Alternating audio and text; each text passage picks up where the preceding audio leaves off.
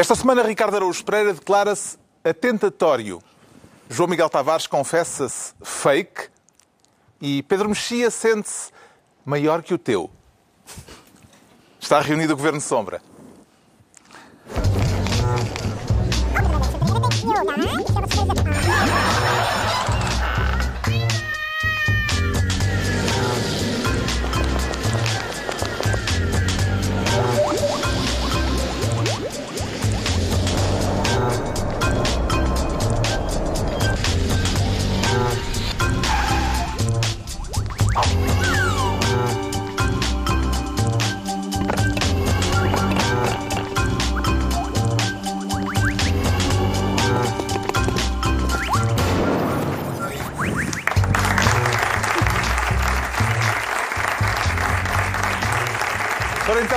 Bom ano, sejam bem-vindos para a primeira reunião de 2018 do Governo Sombra, agora neste novo horário televisivo, às sextas, pouco antes da meia-noite, e depois de uma semana, a primeira semana do ano, marcada por um veto presidencial e pelo primeiro frente a frente dos candidatos à liderança do PSD, Rui Rio e Pedro Santana Lopes. Estava a saber que quase não ia acontecer, mas aconteceu e haverá ainda mais dois. Já trataremos desses casos mais adiante, mas para já, ainda a fazer a digestão das comezainas do período festivo, o Ricardo Araújo Pereira quer ser Ministro do Croquete. E que tal uns bolinhos, uns refrigerantes para acompanhar, Ricardo Araújo Pereira? Uh, quer dizer, eu, eu, nunca acompanho com refrigerantes, essas zorrapas. Mas e rissóis, pastéis de bacalhau, pastéis de massa folhada? Isso vai. E se não houver, dois hambúrgueres, branco. cachorros, uh, pizzas. Sim, uh, tudo isso passa, vai tudo. A lista é longa. Marcha tudo. Sim, Podíamos agora é continuar porque são 60 uh, alimentos e bebidas. Quero falar do despacho do governo que impede ou que proíbe a venda destes alimentos e destas bebidas em uh, hospitais e centros de saúde. Exato, hospitais e centros de saúde. Concorda com estas restrições? O despacho, oh Carlos, o, reparo, o despacho é mesmo muito minucioso e eu gosto de leis que vão ao pormenor, não é? uh, o despacho diz, portanto... Fala de pastéis de bacalhau, mas se forem pastéis de, outra, Exatamente. de outro peixinho... E é isso que eu fico, quer dizer, fico confuso, porque eles dizem... Já proíbem várias, várias coisas, é o costume que os médicos fazem, não é? Isto são coisas que sabem bem, por isso, corta. uh, Dizem eles, a linha A, salgados, designadamente rissóis, croquetes, empadas, chamuças, pastéis de massa tenra, frigideiras. uh, Mas Ricardos não estão contemplados. Pastéis de bacalhau, folhados salgados e produtos afins. Depois B, pastelaria, designadamente bolos ou pastéis, como etc, etc. Por exemplo, charcutaria, designadamente sanduíches ou outros produtos que contenham chouriço, salsicha, chourição, mortadela, presunto ou bacon. Isto é tão exaustivo que uma pessoa pensa, então, mas paio pode ser, não está e aqui a paleta paio. ibérica? Exatamente. Não está aqui e uma pessoa fica na dúvida. Mas eu, quer dizer, eu respeito, eu, eu, eu percebo, portanto, o que sai aqui em causa é, o, o, o neste caso, o Ministério da Saúde, disse... Está preocupado com a saúde. Está preocupado com a saúde e diz que nas cantinas, portanto, o Ministério da, Saúde concessiona né, as cantinas dos hospitais, onde comem não apenas doentes, comem acompanhantes, acompanhantes e doentes, visitas doentes e médicos. Os médicos também comem lá. A partir de agora os setores não comem rissóis nem pastéis de bacalhau. Um, e, portanto, o Ministério da Saúde diz... Mas podem levar um farnel. Pois, exatamente. Podem levar um farnel, prejudicando assim o negócio do desgraçado que faz a concessão da, daquilo. Mas, de facto, os rissóis ficam fora, porque os fritos fazem mal. E isto ajuda-me a compreender uma notícia que tem apenas três meses, que é aquela da escola que serviu rissóis por fritar aos alunos. A escola também é o Estado que gera. E agora eu compreendo os rissóis por fritar porque os fritos fazem mal. E assim, os miúdos comem os rissóis, mas sem irem à frigideira, porque realmente aquilo mas não foi por isso que o pernil não foi para a Venezuela? Não foi por isso, sim. São outras questões. Mas... Nós não falámos aqui do pernil e era uma piada que estava feita tá, à partida. Exatamente. Não, não, pudemos, não tivemos a oportunidade de falar, de falar do pernil, que é também agora proibido em hospitais. Está lá também. Mas também está na lei o pernil. Não, é, bom, não sei. Se calhar está... Essa é a questão, não é? É um despacho muito exaustivo que deixa de fora depois algumas coisas e a gente fica com suspeitas. Mas eu, eu receio, de facto um, o tráfico de croquetes uh, a partir de agora. Nos hospitais e centros de saúde. Exatamente. Porque uh... o croquete, atenção, eu, eu constato por esta lista que a minha avó andou a tentar matar-me durante Opa, mas, a minha infância Mas os toda. nossos pais tentaram-nos todos dar cabo da Toma saúde. lá, olha um pastelinho de bacalhau, olha, está tá, tá, Eu tá, fui tá, a comer tá batatas fritas acabou. e bifes cheios de molho de nata desde a mais terra infância. Pois claro. Eu lembro-me de atenção, eu, eu, eu se calhar vou processar o Ministério da Saúde por retroativos, porque eu lembro-me de ir ao hospital fazer análises, tirava aquilo e eles diziam, agora o menino vai ali, bebe um trinaranjo, come um bolinho e volta. Que é isto? Eles queriam me matar. Eu, o que eu peço a este Secretário de Estado da Saúde que assina este despacho é que, acho que é o mínimo, depois deste despacho tão exaustivo a dizer o que é que a gente pode e não pode comer, que ele à noite me vá dar um beijinho e aconchegar a roupa. Ah, eu Tanta é coisa o- só para chegares aí, não é? Acho que é o mínimo. Eu acho que o, o doutor Fernando Araújo, acho eu. Aceita a ideia, Queres um João beijinho? Miguel Pisa Tavares. morada, então.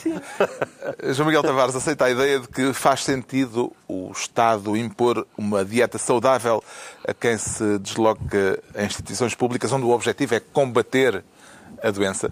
É, eu gosto sempre naqueles momentos em que eu sinto menos liberal do que o Ricardo Araújo Pereira. Eu, eu acho que faz sentido o Estado...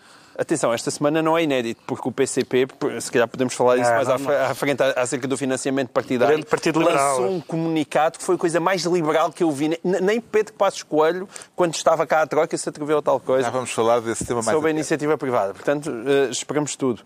Agora, eu acho que é normal o Estado contratualizar com os privados que exploram as cafetarias e com esses privados colocar determinadas regras de alimentação, supostamente também para o serviço ficar melhor.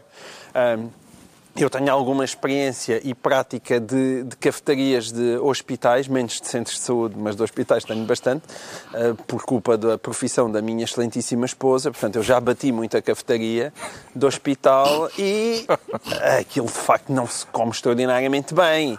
Eh, Mas olha que agora vais, vais, vais emagrecer, vais ficar aí impecável. Se calhar essa é a minha velha expectativa. É só coisas que não sabem a nada. Eles... Não sejas assim. Olha quem. Tu, tu deves Espera mesmo ter essa pança a, a- a comer muito croquete e, e pastel de bacalhau. Pá, eu, eu, bom, eu vou, eu vou, eu vou ver, vai, vai falando Diz que eu vou pôr aqui o despacho. Não, não, acho graça. Pôr diz, o, diz o esticadinho. Tu Está. só Não. deves comer alface. Não, não, nada. Antes pelo contrário, eu como tudo e muito. Só que eu farto-me de correr precisamente para isso, para poder comer o que eu quero. Até onde é que vai a legitimidade do Estado de Pedro Mexia para promover eh, políticas públicas em defesa da saúde dos cidadãos? Eu diria que o Estado tem alguma legitimidade para, para defender a saúde pública num espaço público relacionado com a saúde. Parece-me, ou seja, o Estado... Mas isso não há dúvida nenhuma. Estado- Atenção, eu frisei duas, uma coincidência muito engraçada, que é há três meses, Sim. numa cantina que o Estado, pelo qual o Estado é responsável, há miúdos a comer rissóis que não vão Nas à frigideira. escolas sabe-se que Pois Sim, claro. e, E comem, é mas então- E as proteínas vêm em forma de minhoca. a melhor. Médicos, exatamente. Médicos e acompanhantes de doentes. Não, não. Eu só como aqui queijinho fresco com pão de trigo. Uh, miúdos na escola. Toma lá uma minhoca e cala-te. Pedro Mexia. É engraçado, é engraçado. É engraçado no mesmo, na mesma altura em que estamos a discutir. E a marijuana deve-se legalizar ou não? Eu por acaso sou a favor. Agora o croquete, pá, isso é que... Croquetes. É, tem graça. Desculpa lá, mas É tem graça. é que isto não está no top 10 nem no top 100 do proibicionismo. Quer dizer, nós tivemos tantas medidas proibicionistas, nomeadamente algumas no- na, na, área do, na área do tabaco. Eu não sou fumador, mas a ideia de não se poder fumar em bares é, uma- é um conceito civilizacional que eu ainda não consegui assimilar bem.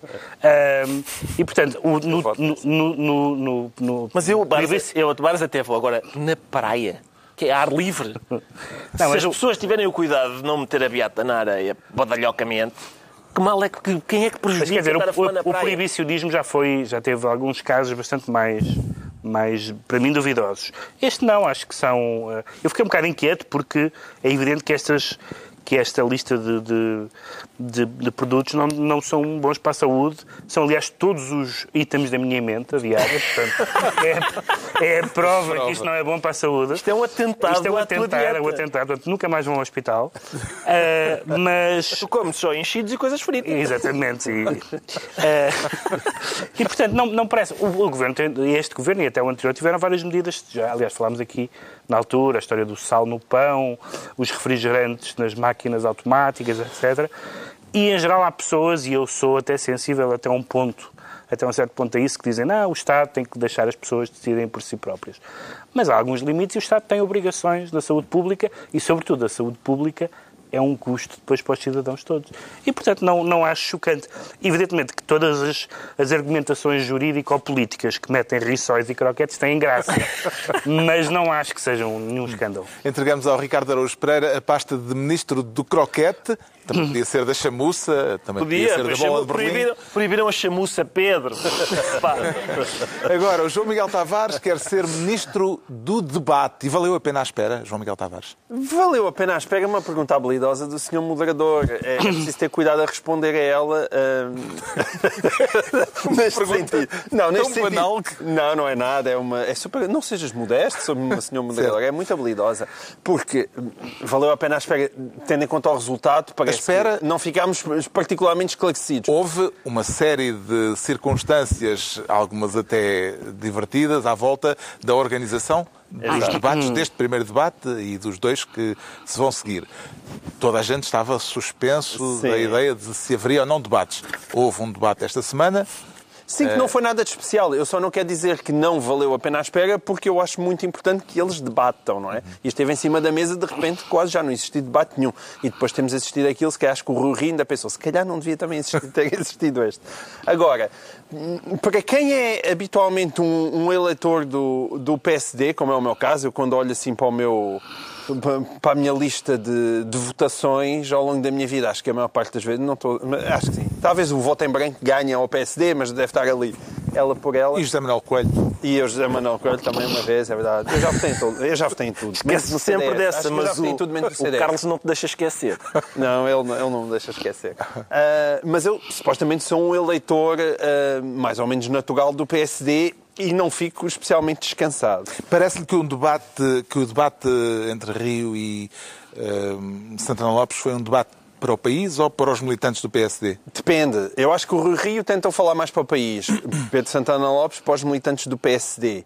Eu, como faço mais parte do país do que dos militantes do PSD, eu, até certa altura, estava a gostar um bocadinho mais de Rui Rio. Porque Santana Lopes tem um problema grave, para mim, que é ser Santana Lopes. E como é extremamente difícil a Santana Lopes deixar de ser Santana Lopes, e eu me lembrar, embora eu seja esquecido, geralmente os- aquelas coisas que nos traumatizam na vida, nós tendemos a recordá-las. E eu lembro muito bem de 2004 e de 2005. Mas Rui Rio não se lembrou bem. Pois é Não, isso. não, Rui Rio foi. Rui Rio, nesse aspecto, foi desesperante, porque ele primeiro atreveu-se a falar nas trapalhadas de, de- de Santana Lopes, mas e depois ele disse: Então, quais trapalhadas? E ele estranhamente calou-se. E eu estava em casa a dizer: Pera lá, que eu já te mando a lista. Sabes porquê? Diz-me qual é que é o teu não. número de telefone, que eu faço. Já, Não, um SMS. Foi um homem absolutamente coerente, porque se calou na altura também, como me lembra Santana. Lopes. Era Sim, é vice e calou-se. Não, Era mas em isso- público, eu era em privado. complacente que Calou-se. Não, É, pá, mas Fazia calou-se. parte da hierarquia. Como é que é possível? Quer dizer, como é, que é normal. possi- é- esse, Sim, esse nunca, se momento- viu, não é nunca, por se, aí. nunca se viu ninguém Mas- num partido não, o que bater eu com a acho é, porta. Se, é- se ele diz que há atrapalhadas, então venha lá a lista. É que a lista é Mas imensa. não é como nos quatro casamentos, é ou fala agora ou cala-se para sempre. Mas é pá, Se não. alguém- Não, eh, em 2004 não- podia não querer falar. Não, porque estava toda a gente a falar. Não é, Não é só não é isso. que, não é que Não é só isso. O Santana Lopes habilidosamente diz tu eras o meu primeiro vice-presidente. Mas a questão é, na verdade, o Rui Rio era o segundo vice-presidente do Durão Barroso. Quando o Durão Barroso saiu, para bem de todos nós, ah, o, San- o Santana dá um passo em frente e o desgraçado do Rio fica vice-presidente do Santana. Não digas é para bem de todos nós. Nós passámos de Durão Barroso para Não, não, Santana Lopes e de Santana Lopes para ironia, Sabes quem é, Ah, bom, sabes é quem é que que quando era puxou, Barroso quem, quem, quem, a certa altura puxou o tapete a Santana Lopes? Cavaco Silva. Se Cavaco Silva pode puxar... Com o artigo da má moeda. ba- Da má Claro. moeda. Daí para baixo, outras pessoas também podiam ter O feito. artigo da má moeda que Rui Rio não lembrou sequer. Não, Mas ele isso é que é bizarro. calou-se. Eh, Sobretudo, Mesmo essa história das é trapalhadas. Ter, um, ter um, um debate onde, de repente, Santana Lopes parece melhor preparado que o seu adversário. É muito chocante. E, de facto, Santana Lopes Ah, para um apareceu para um debate melhor não havia- preparado. Não, Santana Lopes não, não tem essa postura que- de ficar que em é casa su- a estudar dossiês. Não é- Pois não é- claro, mas ali não havia dossiês para estudar. Não, ali ele a, sensação Porquê? Porque, mas sabes Não, porquê? mas ele trazia Porque números eles, Não, mas houve dossiês. Houve, houve vários dossiês em que, eles, em que eles falaram. Reforma do Estado, estavam de acordo. Dossiê Lei de Financiamento dos Partidos, estavam de acordo. Dossiê CDS, estavam de acordo. Dossiê crescimento, estavam de acordo. Dossiê Pedro Santana Lopes, não concordaram. Exato. Foi a única coisa em que eles discordaram, foi quando o assunto era Pedro Santana Lopes, o que é normal. Não, mas, mas o Rui claramente não estava preparado. Uh, uh, Santana Lopes uh, arrancou logo ao ataque e estava melhor preparado que o Rui Rio. E o Rui Rio andou atrás de Santana Lopes o tempo, o tempo inteiro. Bah, e o Santana é muito experiente na televisão e utilizou todos os truques, mesmo O Rio já veio dizer que eh, estava à espera que Santana Lopes fosse Santana Lopes, mas não esperava que fosse tão Santana Lopes. Ah, sim, em certo sim, sentido, sim. foi assim que, então, que ele tive- disse. Mas E isso aí, a também disse resposta a isso é: que- tivesses feito essa piada durante o debate, É. Rui. Agora, depois disso, Exato, eu é. também, depois dos debates, às vezes lembro-me de coisas brilhantíssimas que não. Eu, eu, eu quando Por acaso saio melhorava do- muito o programa sim, sim, se eu elas quando fossem saio do aqui. Governo Sombra, tenho sempre muito mais graça do que o Ricardo Luís Pereira. Mas, é- mas é só quando saio. Quando eu chego a casa, tenho muito mais piada. Enquanto aqui estou, não tenho. Santana... Rui Rio também disse, já depois do debate, numa entrevista que ainda não foi emitida, mas que já se sabe eh, alguma coisa, que eh, uma entrevista à Rádio Renascença eh, disse que ele também sabe os truques. E isso pronuncia o quê? Que os próximos debates vão ser mais quentes? Ah, vão ser mais quentes, pelo menos da parte do Rui Rio, isso eu não tenho dúvidas. Mas eu, eu, Santana, estava à espera daquilo que foi. O, o que eu não estava à espera, e eu queria só referir isso, é quando de repente Rui Rio, que tem, para mim, uma enorme vantagem, que é não ser Santana Lopes, quando de repente Rui Rio vem. É uma coisa que faz sonhar. Qual é o seu plano para o país? Não sou Santana Lopes. Verdade, Não é grande mérito dele, mas é o que se arranja, tendo em conta aqueles dois. Isso é a linha, segundo Rui Rio, a linha da argumentação de Pacheco Pereira, que disse, não sei se ele vai votar em mim, Pacheco Pereira, Sim. mas, Mas em em ti é que certeza vai vai votar de certeza Mas o problema ti. é que não é só Pacheco Pereira. Pacheco Pereira e eu estou convencido que quase a totalidade do país, incluindo muita gente do PSD que se lembra do que é que foi 2004. Agora, quando Rui Rio de repente vem com a história do Ministério Público, que é um assunto ao qual eu sou muito sensível, como se sabe, em que de repente Rui Rio que o- diz que eh, dá uma nota negativa, digamos, à a Joana procuradora Marques Joana Vidal, Marques Vidal. eu acho isso absolutamente chocante. Mas absolutamente chocante. Joana Marques Vidal é a primeira Procuradora-Geral da República, talvez em democracia, em que põe a justiça a funcionar e a funcionar com independência. Porque não é só o José Sócrates, também há os casos Miguel Macedo, e a justiça tem investigado transversalmente todos os partidos. Vir Rui Rio com aquela conversa de atacar Joana Marques Vidal e criticar o Ministério Público na altura em que o Ministério Público está a funcionar bem, Diz que o Ministério Público promove fugas de informação que não com deviam certeza acontecer. que promove, mas isso desde o início dos tempos. E promove fugas de informação, como qualquer pessoa avisada saberá, exatamente porque o Ministério Público nunca funcionou. As, as fugas de informação é uma consequência da incapacidade do Ministério Público para investigar Mas esse é outro tema. O tema aqui Pois ainda é o debate. Mas é grave. Santana Lopes acusou Mas Rui o Rio de debate. Deslealdade ao partido. Rui Rio acusou Santana Lopes de ter um passado de trapalhadas. Qual dos dois argumentos é que pode vir a ser mais eficaz no dia 13, Pedro Mexia? Na verdade, o eh, grande debate é saber para quem é que eles estão a falar, porque Quem vai votar são os quem, militantes do quem vai votar PSD. são os militantes do PSD. Isso é que é bizarro, porque são 70 mil pessoas. Aquilo é um debate para 70 mil pessoas, 35 mil das quais se inscreveram ontem. Exatamente. Ou E, Pagaram, portanto, as- aquilo- pagaram as cotas, pelo Aquilo menos. é um terço dos sócios do Benfica. O- o- um debate entre candidatos a presidente do Benfica interessa a mais gente, ao triplo das pessoas, que interessa àquele.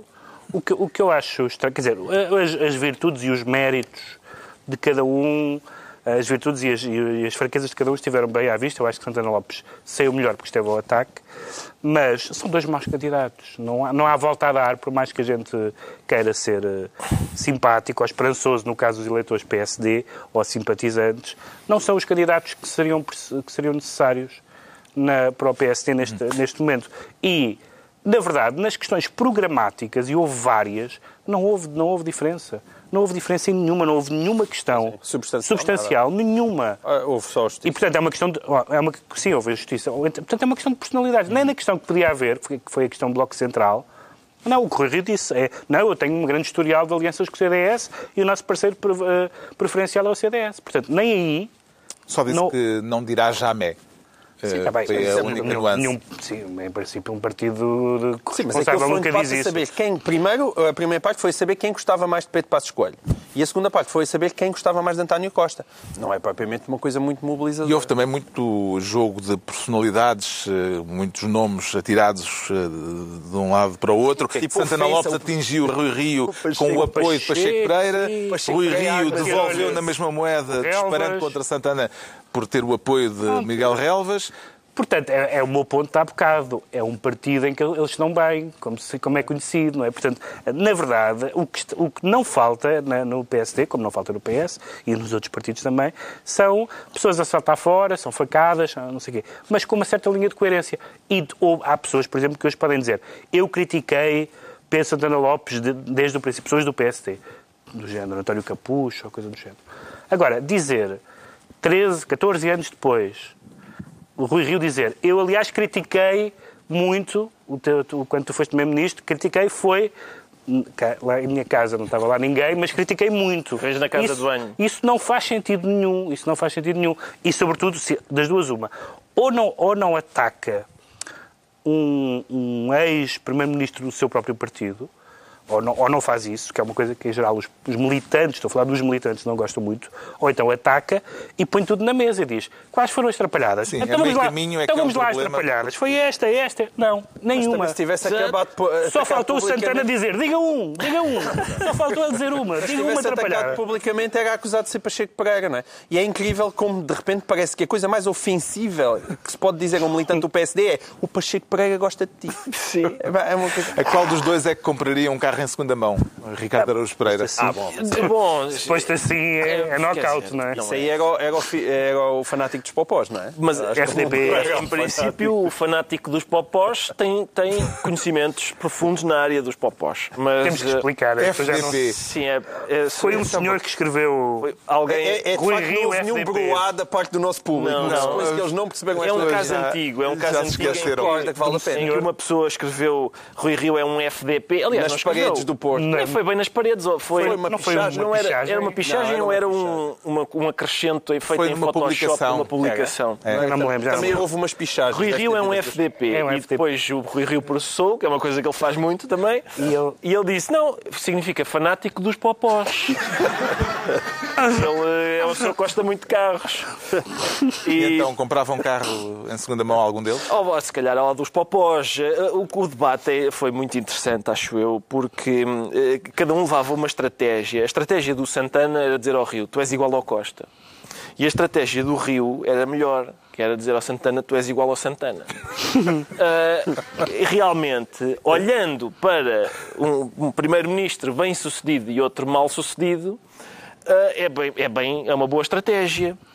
Bem sucedido, pelo menos que até é que agora. falhou, então? O que falhou foi que, de facto, a gente chega ao fim e o Santana diz: é o trapalhada. Eu pensei, isto das trapalhadas é ponto assente. Ninguém, ninguém qual é o maluco que vai Claro. contestar. Exatamente. Deve ter sido esse o problema do Rio. Ele pensou: olha, vou-lhe vou tirar as trapalhadas à cara e ele, Ele disse: fica- bem, pronto, nessa tens razão, pronto, vamos à próxima.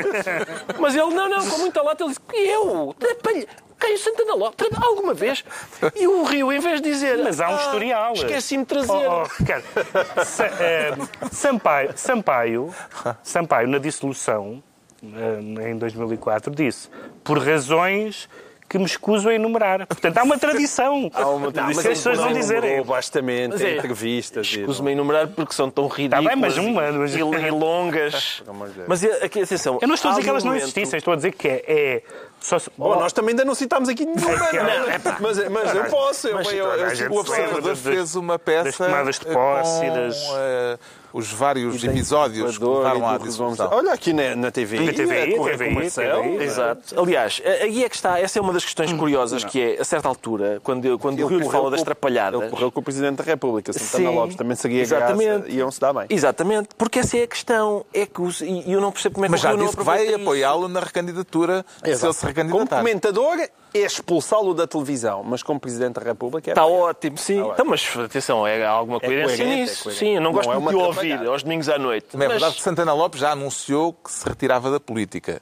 Chegou a ir Exato, a uma exatamente. audiência a Belém dizer que se a- afastava da política porque Ele não havia condições. tudo, não é? E que ia formar um novo partido. A história do novo partido. Ah, não, isto era só um movimento. PSL. Aldrabice.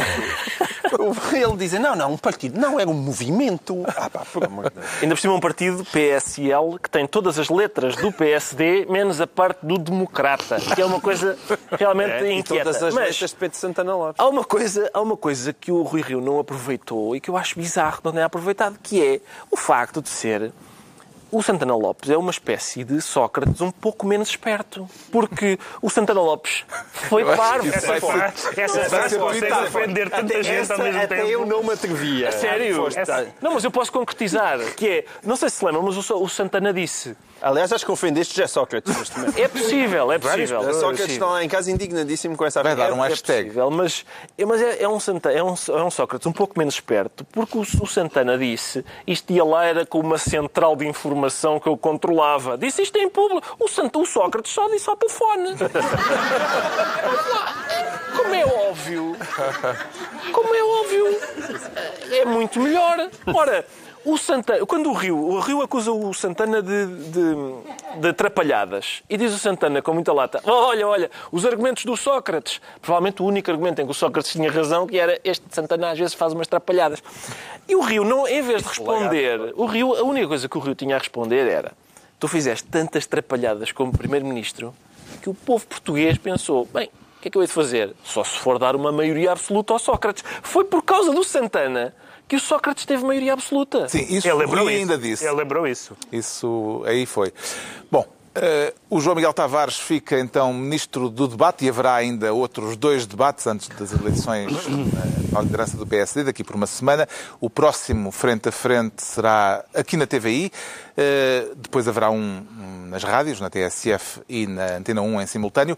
Agora, o Pedro Mexia quer tornar-se ministro da calada, com atas ou sem atas, Pedro Mexia? Uma ata na gaveta, que parece que não onde estava a ata. Houve Uma ata, havia uma ata, mas não, Mas uma ata que também não, não nem ata nem desata. não ata nem desata. Ora bem, aqui... Quer falar da polémica em torno da nova lei de financiamento dos partidos? Sim. Da nova, que não chegou a entrar em vigor, uma vez que o um Presidente não a promulgou, eh, e hum, aprovada pelo Parlamento quando o bacalhau e as couves Sim. eh, já estavam ao lume para a consoada. Há, há duas coisas, há duas coisas prévias à lei que são importantes. Uma é que é, este é um assunto bastante importante, muito importante mesmo para o bom funcionamento da democracia. Logo, com muitas bast- particularidades e bastante complexo. e tecnicidades, E tecnicidades, muito. são difíceis. Pronto. Ponto número dois. É muito fácil e demasiado fácil criticar os partidos, mas também não se pode agora instituir que qualquer crítica aos partidos é populismo ou coisa do género. Porque, de facto, há momentos, aliás, algumas das pessoas que mais atacam os partidos, habitualmente, o comportamento dos partidos, não a sua existência, como é o caso de Francisco Louçã, por exemplo, veio dizer que os ataques à lei eram populismo. Porquê é que eram populismo? Parece-lhe que houve uma intenção deliberada de alterar a lei sem que ninguém desse por isso? Ah, não. Onde é que essa ideia? Vamos lá ver.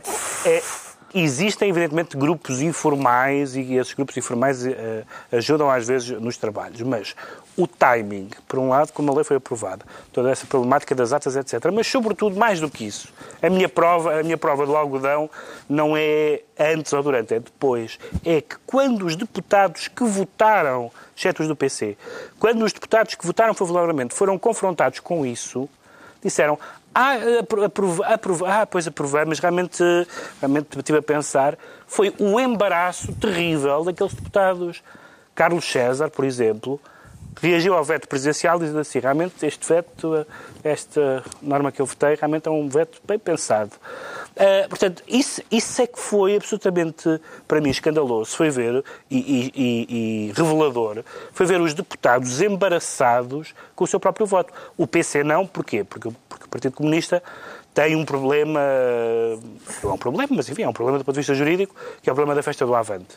E algumas das, das questões do financiamento têm, têm a ver com, com a festa do Avante e, o- e esta legislação é um bocadinho feita a pedido do Tribunal Constitucional por causa das contas dos partidos e da- dessas festas e, da- e do- das atividades paralelas à atividade principal dos partidos. E, portanto, isso é, que, isso é que é a parte verdadeiramente chocante, é que perante a atenção da opinião pública e da imprensa que eles não estavam à espera, e depois, evidentemente, perante o veto presidencial, as pessoas que votaram numa lei que é bastante importante, é uma alteração a uma lei orgânica que exige dois terços, portanto, é uma lei considerada muito importante para a República Portuguesa, essas pessoas, perante o facto de lhes dizerem, então, mas votou isto, Pois votei, mas realmente eu não concordava com isto. E isso, e essa é a prova do algodão. Não é tanto se eles votaram no dia 23 à noite. Podiam ter votado 23 à noite e, e depois eh, terem defendido, como fez o PC. eh, O PCP, nessa matéria, assumiu que a lei, aliás, ele diz, Estás a ser muito generoso. ele diz que a lei é má, ele diz que a lei é má, mas a que lei era... é inconstitucional. Não, mas votou e, e vai Que votar é um outra vez. bocadinho menos inconstitucional. Então vota a Votou, favor. votou e vai votar outra vez. Diz Mas que representa uma melhoria em relação É uma à lei melhoria, anterior. Mas continua inconstitucional. Está bem, mas Então vota a favor. Isso é como, isso é como os- os- o Partido Comunista vota sempre contra as revisões constitucionais, é sempre contra a versão anterior. Mas aí vota contra. Está bem, está bem, mas quer dizer, mas, a- mas não manteve. Mas afeiçoa-se, já Manteve, afeiçoa-se, é isso, mas manteve, manteve a coerência. O Bloco, por exemplo, há, uma, há aquela declaração conjunta dos partidos, logo a seguir o Bloco já não, já não está nessa. Também não é muito claro o que é que o CDS como é que o CDS se comportou. Há ali umas suspeitas de que o CDS pode ter saltado do comboio quando percebeu o que é que ia acontecer. Mas pronto, mas votou contra. E isso, essa é que é a prova do algodão. Sendo que também a história da, da retroatividade transitória que o Tribunal Constitucional pediu é, é uma expressão que me, que me deixa bastante horrorizada, horrorizado quando pedido, quando pedido por um Tribunal O Constitucional. papel do Tribunal Constitucional. O que é que lhe parece mais criticável, Ricardo Araújo Pereira, nesta polémica toda? O processo de aprovação ou aquilo que foi aprovado? Ah, quer dizer, há, há coisas para dizer sobre o processo de aprovação e também sobre algumas das coisas que foram aprovadas. Nomeadamente a questão do IVA, que Exato. ainda não se referiu. Sim, a questão do IVA, portanto, mas, mas o processo de aprovação também é curioso. Eu, atenção, eu sou sensível à ideia de que é preciso ter cuidado com o, o populismo antipartidos. claro. É claro que é preciso ter cuidado. Uma das pessoas, um, um- dos, alguns dos grupos que mais cuidado devem ter são os próprios partidos. Exato. Que é não fazerem coisas que normalmente vão ao encontro daquilo que os populistas antipartidos supõem que os partidos fazem. Que é, por exemplo, vamos supor, aprovar uma lei sobre o seu próprio financiamento na semana do Natal, sem fazer atas, ah, e em que depois, quando, quando aparece uma ata, quando aparece algum registro daquilo, os partidos estão ah, definidos por letras, que é para não se perceber que partido fez que proposta. O partido A disse que não sei o quê. E, portanto, mais obscuro do que isto, só aprovar a lei debaixo d'água por morse durante a final do Campeonato do Mundo. Ah, bom, talvez é uma proposta para a próxima aprovação. E, portanto, Esta isso... altura está Jorge Lacão lá em casa a dizer que Era, Era isto, isso, era, era assim, isto. era Epá, assim. comprei 70 escafandros para o, para o PS. Mas é isso, é, em princípio. A nova lei, entre outras alterações, eh, passa a permitir aos partidos o, erro- o reembolso do IVA, seja em que circunstância for. Parece-lhe criticável? Parece, parece. Nós aqui, nós, eu lembro de nós falarmos aqui sobre as isenções para, para a Igreja. Ahm, e eu tenho a mesma posição relativamente a isto. Não creio que ah, os partidos, na- naquelas, em algumas daquelas matérias em que, em que propõem ter isenção de IVA, devam tê-la. Entretanto, esta semana o Presidente da República devolveu a lei ao Parlamento sem a ratificar. Parece-lhe adequada a fundamentação eh, do veto por parte de Marcelo Rebelo de Sousa, sendo que foi uma fundamentação mais de ordem formal do que de ordem, eh, digamos, substancial? Sim, ele depois eh, falou um pouco mais do conteúdo, da questão do IVA e também Sim, há duas maneira, questões de haver um podem expor- ser expurgadas. para a recolha de, de- dos, dos donativos. Agora, é evidente que eu percebo perfeitamente que o ponto central seja a questão da forma, porque é. eh, o- eu concordo com tudo o que os meus excelentíssimos colegas disseram anteriormente, mas só quero acrescentar É que eu dei a ao trabalho. diversidade de É opiniões, sim, a é diversidade no verdade. debate. Eh, mas, mas eu, Mas eu há bocado nos ac- croquetes divergimos um Divergimos pouco. no croquete, mas aqui, aqui estamos de acordo. Para quem diz que não há Eu, polémica. eu vou só acrescentar a cerejinha em cima do bolo, que é, eu dei-me ao trabalho de ver o senhor José Silvano, que era o, o chefe do PSD, do grupo, que fez esta proposta, porque ele, antes da votação do- no plenário, né, já na altura em que toda a gente estava a comer as vias, ele falou durante 10 minutos. E durante esses 10 minutos, esqueceu só falar destas coisinhas pequeninas, como o IVA?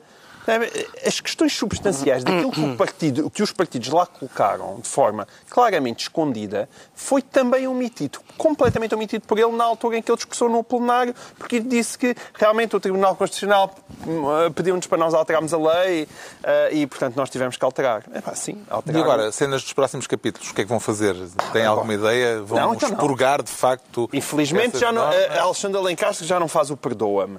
Se não, iriam lá, iam, sentavam-se lá e, e- e- pediam perdão, todos eles.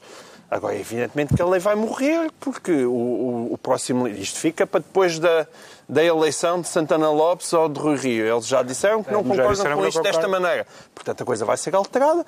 Espero que seja debatida. Espero que, aliás, a própria posição do Tribunal Constitucional, que não sai Exatamente. particularmente bem desta fotografia, seja, porque também andou lá metido naquilo e ainda não se percebeu muito bem qual é que é a posição do Tribunal Constitucional. É- é- porque há aqui outras questões que não se falaram, nomeadamente a passagem para, para- para- para a entidade de contas que deverá vigiar as contas dos partidos. Aquilo, pelos vistos, estamos a falar de uma instituição que tem meia dúzia de pessoas e que também não tem condição nenhuma de vigiar as contas dos partidos. Portanto, o problema é evidentemente complexo e tem que ser discutido com seriedade. O Pedro Mexia fica assim ministro da calada e estão entregues as pastas ministeriais por esta semana. Agora, o Ricardo Araújo Pereira confessa-se atentatório. E quem é que elege como alvo do atentado, Ricardo Araújo Pereira? Bom, eu, eu, eu neste, neste momento sinto-me. eh, sinto que sou eu. Eh, sim, O alvo do sou, atentado? Sou, sou eu porque. hum, Quer dizer, eu acho que eh, a, a gente. Está a pensar em mudar de sexo? Não, não. não Estamos isso- a pensar fazer uma rubrica não- fixa no Venção. Atenção, não é que esteja especialmente contente com este que me calhou. Atenção, não é por causa disso. Eu quero que isso fique Estás claro. infeliz com o teu sexo? Com o teu Não, sexo ou com eu o teu género? não estava especialmente contente. Mas, mas com o sexo ou com... Género foi género ou com perguntado foi. sexo? Não, o que foi perguntado foi sexo. Se ninguém está. Pronto, está bem, mas. eh, Ninguém está. Vamos avançar. Não sei. O Miguel está. O Sr. Miguel está satisfeitíssimo. Bom, vamos avançar. Não, o que é que aconteceu esta semana? Esta semana. Não, eu estou bem. tô- O que Bem, aconteceu esta semana Isto foi. a assim. propósito, acabou o recreio. Isto Não. foi a propósito da queixa Não, não, judicial apresentada Sim. pela Comissão para a Igualdade de Género contra o semanário Sol e os jornalistas José António Saraiva por causa de uma crónica que ele publicou eh, justamente no Sol com o título E se um homem se sentir galinha? Exatamente. O que aconteceu foi que esta, Antes- esta antes de semana, mais, esta Ricardo- semana, excepcionalmente, o arquiteto Saraiva escreveu uma crónica que é estúpida. Antes de mais, eh, eh, se calhar valia a pena começar por resumir a inquietação do arquiteto Saraiva. Sim, ora bem, por onde começar? O que acontece nessa crónica é, para quem não leu, casa, não para é? quem não leu, eu recomendo a leitura porque é, de- é é mais um momento alto do raciocínio do arquiteto Saraiva. Ele já tinha tido, por exemplo, alguns sobre tesouras, aquela crónica das tesouras. A dos Nós- pelos é a dos pelos, a dos pelos muito boa também. Esta o que ele diz é o seguinte: ele chega, ele ele está em casa, já acabou de trabalhar e põe-se a fazer zapping e apanha um documentário a meio, vê um bocado e depois desliga antes do fim. Em princípio, sentiu-se investido de uma autoridade sobre a matéria que tinha visto, que lhe permitiu escrever então o seguinte: Isto da transexualidade devia ser proibido. Porque é muito esquisito, pá. Então, agora, de repente, um homem pensa que é mulher. Ah, e é especialmente engraçado que seja o arquiteto Saraiva a dizer crenças bizarras que se metem na cabeça das pessoas. Agora, um homem acha que é mulher. Ele acha que é escritor e pode ganhar o Nobel. E, portanto, não é a pessoa mais habilitada para dizer ei, a sua crença é absurda. Não é. Não é, não, não, não é, quer dizer, não é conhecido por, por poder dizer esse tipo de coisa. Eu gosto da depois a- analogia com a ideia de um homem se sentir galinha. Sentir galinha. Essa é a parte em Se um homem que... pensar que é uma Sim. galinha, os médicos não vão transformá-lo em galinha. Exato, essa é a parte uma em das que frases do texto. às vezes há um ignorante, umas vezes é um ignorante, outras vezes é uma criança, outras vezes é um imbecil que, por causa da sua, da sua lá está, imaturidade ou imbecilidade ou ignorância, está a dizer disparates que são engraçados hum, e, e de, de repente são até cruéis. Porque, o- o- portanto, é o caso aqui no- no- neste texto, porque o arquiteto Saraiva compara Uh, dramas que todos nós conhecemos, dramas inimagináveis de pessoas que nascem e se sentem. disforia de género. Exatamente, e se sentem num corpo que não é o delas, com um maluco qualquer que pensa que é uma galinha. Portanto, é, é uma equiparação que não faz qualquer sentido. Uh, entretanto, CI, a Comissão para a Igualdade de Género uh, apresentou queixa no DIAP. Considerou a crónica Ah. atentatória da dignidade das pessoas transexuais e eh, considerou que era uma incitação à violência Exatamente. contra Ora- as pessoas transexuais. Eu- eu tô- a, a Comissão para a Igualdade de Género fez o seu papel ou foi para além das suas competências? Pois é, ó Carlos, eu estou um bocadinho exausto de discordar da Comissão para a Igualdade de Género nestas matérias e por isso hoje vou concordar. É pá, sim senhor. Sim senhor, eu... eu- é, é muito bem. Processar o arquiteto Saraiva porque ele tem opiniões estúpidas. Eu, eu até aqui, eu estava convencido primeiro, eu, eu mudei de opinião. Eu estava convencido primeiro que, que no nosso país era permitido ter opiniões estúpidas. Segundo, estava convencido que o arquiteto Saraiva tinha perdido. Tinha perdido que tinha havido um debate na sociedade portuguesa sobre esta matéria e que, ao contrário do que ele diz, a transexualidade devia ser proibida. Não, é permitida. Portanto, ele perdeu. Este era o que eu estava convencido. Ele perdeu. Terceiro, que ele não convencia ninguém. Uh, os argumentos dele não convenciam ninguém. Uh, Enganei-me. Esta semana milhares de pessoas me telefonaram a dizer tu leste o Saraiva? O que me diziam mais era estava tão bem argumentado. Vê-se vê que é uma pessoa que sabe do que fala. Eu, eu vou, vou, vou imediatamente, com base nisto, meter uma petição à Assembleia da República para reverter todo o processo de, de legalização da, da, da, transexualidade. E, portanto, eu, eu sou a favor e eu sou, acho que sou a favor até um pouco mais. Quando a SIG fatalmente perder este caso, como tem perdido todos, como perdeu quando, acusou, quando, quando processou o taxista Jorge Máximo por dizer que as leis são como as meninas virgens devem, são para ser violadas e, e, e perdeu, quer dizer, esse processo até lhe perdi, perdi, perdi de vista, mas é, é, fatal que o perca também, quando processou Pedro Roja por ter dito que as deputadas do Bloco eram esganiçadas, e vai perder este também, e por isso, nessa altura, uma vez que estes senhores estão a cometer crimes e a incitar à violência, eu proponho à SIG que apresente queixa ao Ministério Público Público do Ministério Público. Nessa altura, acho que é isso que é preciso fazer. João Miguel Tavares, parece que o artigo de José António Saraiva pode, como argumenta a Comissão de Igualdade de Género, e agora vou citar, configurar a prática de crimes de discriminação sexual e de instigação à prática de crimes, designadamente contra a liberdade e a autodeterminação sexual? O que é mais triste nisto é que nós temos aqui constantemente três pessoas liberais que ainda aqui há uns anos fartavam-se de escrever textos sobre a questão dos direitos dos homossexuais, no meu caso sobre a questão do casamento, e a defender o casamento, e, e também eu acompanhei profundamente um caso, porque eu era editor de sociedade nessa altura no Diário de Notícias, um caso absolutamente chocante, foi o caso Gisberta, e nós aí estamos a falar de coisas, problemas dramáticos, de violência, de homicídio, de coisas que nos revoltam as entranhas e de gente que é muitas vezes as pessoas mais desprotegidas, mais maltratadas da nossa sociedade.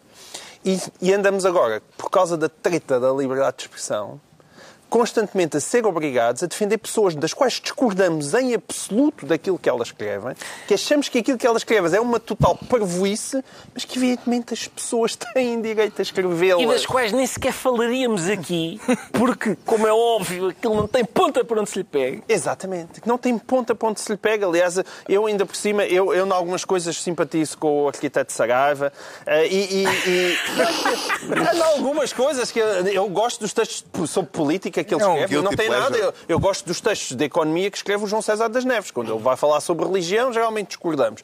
Geralmente, quando, quando o arquiteto Serra fala de homossexualidade, transexualidade ou pelos, ou pelos, nós também discordamos.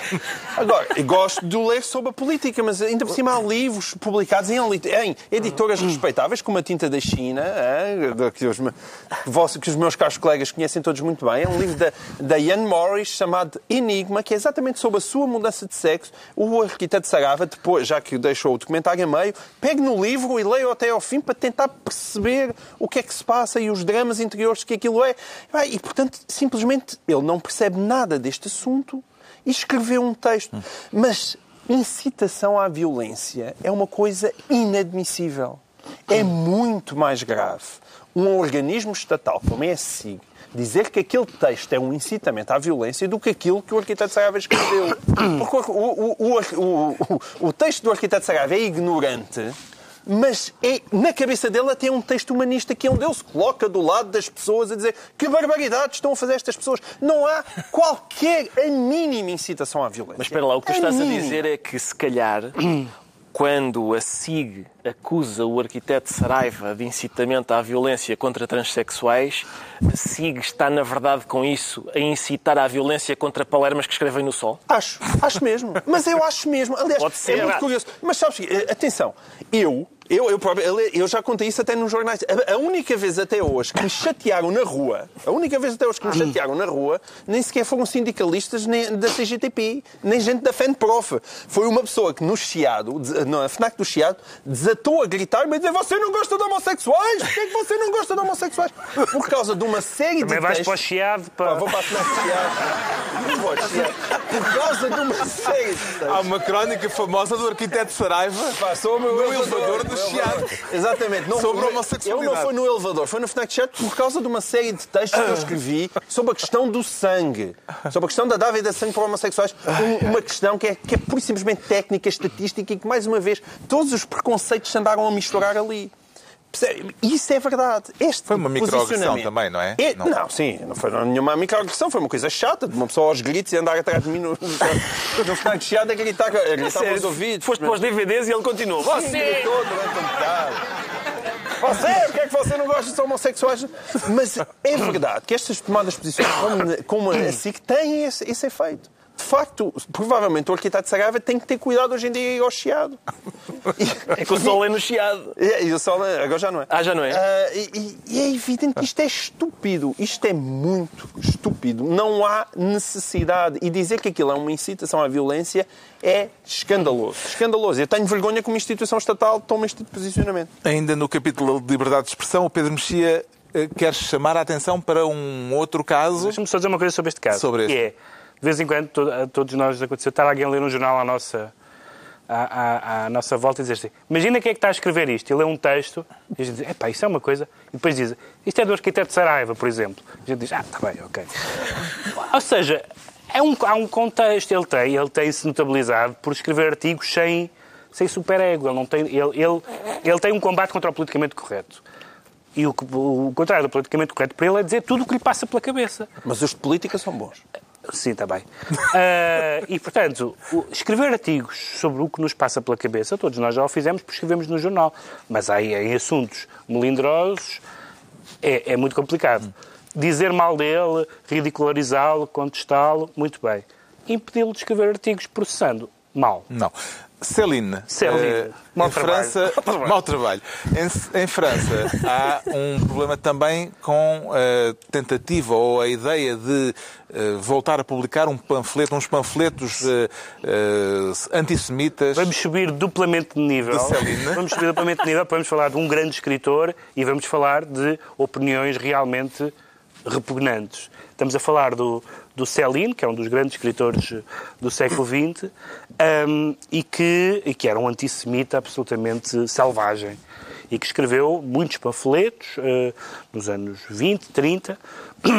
A obra dele depois foi sendo re- eh, reeditada, os romances, mas não os panfletos, porque de facto caiu sobre ele uma maldição, uma justa maldição do ponto de vista político. E também porque ele impediu a republicação e a viúva, a viúva dele Sim, nunca permitiu que mas mesmo eles depois, mas mesmo depois disso houve uma edição, que é esta edição que eu tenho aqui, canadiana, chamada Escritos Polémicos, e esta edição o que é que faz? Esta Essa é edição- recente. É. Esta é recente. Esta edição Mas não, faz... não te fez mal à cabeça? Não me fez mal à cabeça.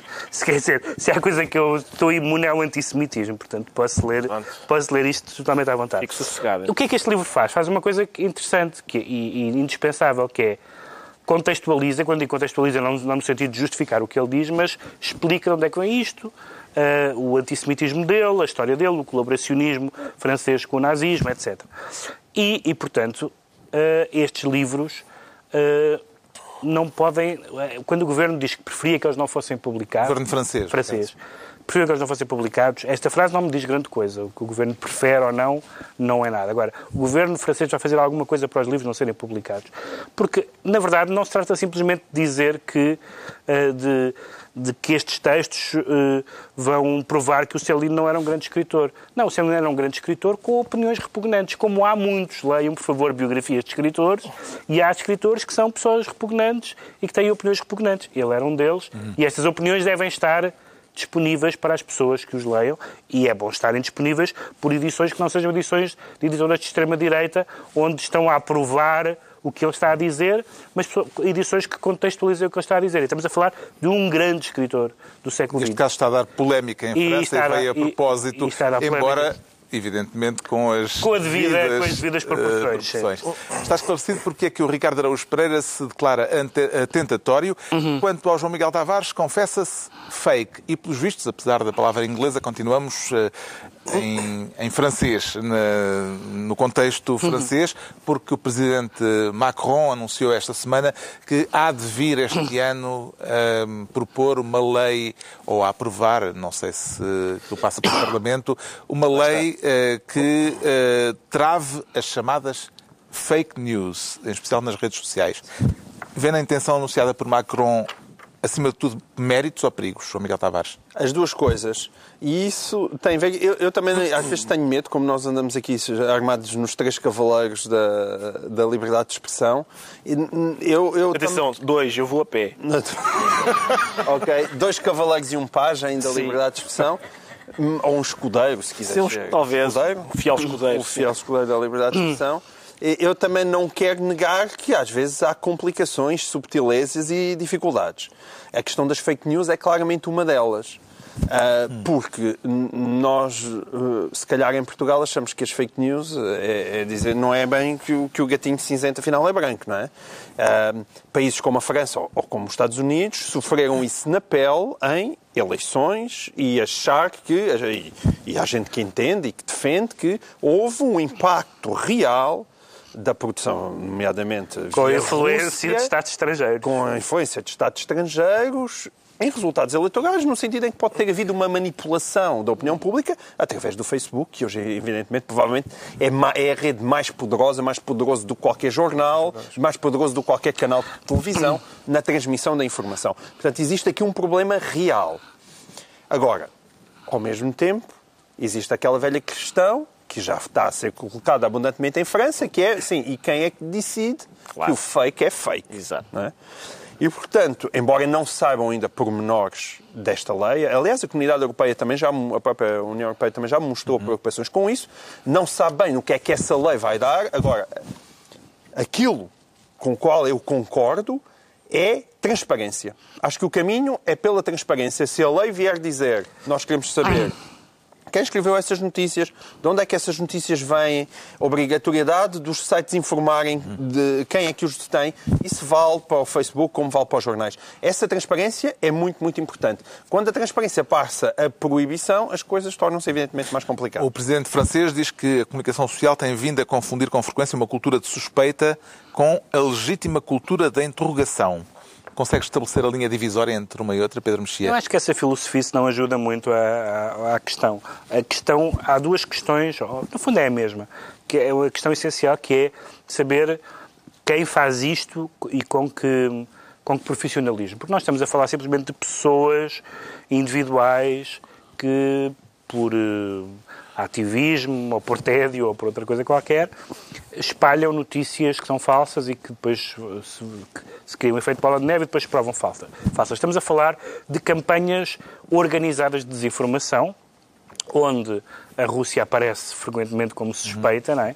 Eh, E, portanto, estamos a falar de atos que são de boicote e que são, de certa forma, num certo sentido, quase atos de guerra. Quer dizer, se um Estado, se um Estado decide, se autoridades de um Estado decidem por exemplo, interferir nas eleições do outro Estado é um ato de agressão, pelo menos. E, portanto, isso é uma coisa muito diferente das pessoas espalharem coisas mentirosas, até porque na questão da política, nós, esta é uma coisa que nós temos até, aliás, discordado várias vezes aqui no programa, eu não acredito que haja só factos na política. A política vive de visões ideológicas e as pessoas podem ter visões ideológicas que são tão radicalmente diferentes que não, não conseguem concordar sobre os factos. E, portanto, o que é fake, o que é fake ou não é fake, não é. Se uma pessoa acha que toda a história deve ser entendida à luta, à luz da luta de classes, como é o credo marxista, isso, que é uma visão respeitável do mundo, mas que não é a minha, faz com que essa pessoa veja toda a história à luz desse critério. E, portanto, eu posso achar, não, isto não tem nada a ver com a luta de classes. Mas a pessoa tem uma ideologia que leva, e como eu tenho a minha, que, que acha coisas diferentes. E, portanto, acho isso pouco útil. Acho muito útil que os órgãos de informação sejam, como estava a dizer o João Miguel, sejam, seja tudo muito claro e sejam responsabilizados. A internet é um faroeste. Nós não sabemos muito bem o que é que se aplica. No caso, por exemplo, no caso inglês, houve um, um, um episódio aqui há um, dois anos, talvez, de um ex-dirigente do Partido Conservador que foi acusado de ser pedófilo. Depois provou-se que era uma acusação fa- falsa. E depois a família queria processar todas as pessoas que retuitaram essa acusação. que eram, sei lá, Milhares. 150 claro, mil. ou- Sim, Ah, dezenas de milhares. é evidente, evidentemente impossível. E, portanto, estamos aí num limiar que nós não sabemos como é que se aplica lá na, na internet. Ninguém sabe, ainda bem. Vamos ter que saltar o último tema, mas ainda Ah, a que pena, propósito deste, eh, eh, Ricardo Araújo Pereira, parece-lhe que isto das fake news é algo que tem de ser combatido por meios legais ou que é uma inevitabilidade do nosso tempo Não, eu acho que é- e das é- circunstâncias tecnológicas em que vivemos? Acho que é preciso reconhecer que, que temos um problema, não é? Que são um problema. Que as fake news são, são de facto um problema, por causa daquilo que eles já disseram sobre, por exemplo, de, de- de haver campanhas organizadas até de países que têm interesses obscuros no- na- na- nos dirigentes de outros países. Mas? Mas ah, o caminho. Eu sou sempre mais a favor do caminho da denúncia, da exposição disso, do- de contrapor a, isso os factos, do que a, a proibição. Porque ah, em- em- sendo certo que há notícias que são eh, flagrantemente falsas, em outros casos, serem fake news ou não é matéria de opinião. Por exemplo, para Donald Trump, a CNN é fake news. E, portanto, é um bocadinho inquietante saber quem é que decide isso. Vamos proibir as fake news. Eh, Quem é que decide? E em França há antecedentes preocupantes sobre o que, é que que é que os historiadores podem dizer, por exemplo, que não se pode negar que houve um homicídio eh, arménio. Quando a palavra. arme- eh, eh, o- Genocídio. Genocídio, desculpa. Quando a palavra genocídio tem toda uma carga problemática e não pode, os historiadores não podem, é crime. é? Portanto, a França tem algumas tentações iliberais nessa matéria perigosas. Vamos voltar a este assunto, seguramente, até porque a lei ainda não, foi, ainda não é conhecida. Agora é a altura dos decretos e o Pedro Mexia decreta Gandamite. Gandamit. O Gandamit é o Mitt Romney, que pode vir a ser senador pelo, pelo Utah. O Mitt Romney é um dos anti-Trump, mais- é do Partido Republicano, mas é um dos anti-Trump mais ferozes. Foi, aliás, candidato presidencial há uns anos, quando perdeu com, o- com o Obama. E o- os republicanos têm uma maioria 40, eh, 51-49. Na verdade, 51-47, mas os dois independentes votam com os democratas. E, portanto, o John McCain já algumas vezes vota contra. Se houver outro republicano decente, coisa que é uma espécie que está praticamente extinta nos Estados Unidos, se houver outro republicano decente no Senado, o Trump pode perder, uma, Trump. pode perder a maioria no, no Senado e o Mitt Romney no- é popularíssimo no Utah, portanto, se se candidatar vai ganhar de certeza e isso vai ser um grande problema e uma grande benção para quem gosta da América. O João Miguel Tavares decreta pactozinho. Sim, pactozinho, porque os juízes e os procuradores e os advogados reuniram-se durante dois dias a pedido de Marcelo, que tinha, que tinha o Presidente da República, tinha pedido um pacto para a justiça. E eles ah, ah, concordaram com algumas 80 medidas, que é que aquela coisita chamada enriquecimento ilícito e delação premiada, que são dois instrumentos fundamentais para evitar operações marquesas a prolongarem-se durante décadas e a envolverem meios infindáveis, mais uma vez ficaram fora do acordo, porque eles não se entenderam. Portanto, enquanto não se resolver isso, eh, bem podemos nós andar aqui a protestar contra a lentidão da justiça e o facto dos políticos corruptos não pagarem pelos seus crimes. O Ricardo Araújo Pereira decreta bilhética. Bilhética, porque, ao que parece, o Ministro das Finanças, Mário Centeno, pediu ao Benfica dois bilhetes, um para ele e outro para o filho, irem para o, para o camarote presidencial ver o Benfica Porto Hum, e por isso acabou-se aquela conversa de que não há incentivos para os melhores irem para a política, ganha-se mal, não sei o quê, não temos regalias nenhumas. Então se basta pedir para ir para o camarote presidencial do Benfica, o que é que se quer mais? Mas o Benfica nem ganhou esse jogo. Epá, acho que empatámos, sim, mas é, teve ali repimpado, não é? A ver. Está concluída a primeira reunião semanal de 2018, de hoje a oito dias, agora neste novo horário televisivo, à sexta-feira, pouco antes da meia-noite. Novo Governo Sombra, Pedro Mexia, João Miguel Tavares e Ricardo Araújo Pereira.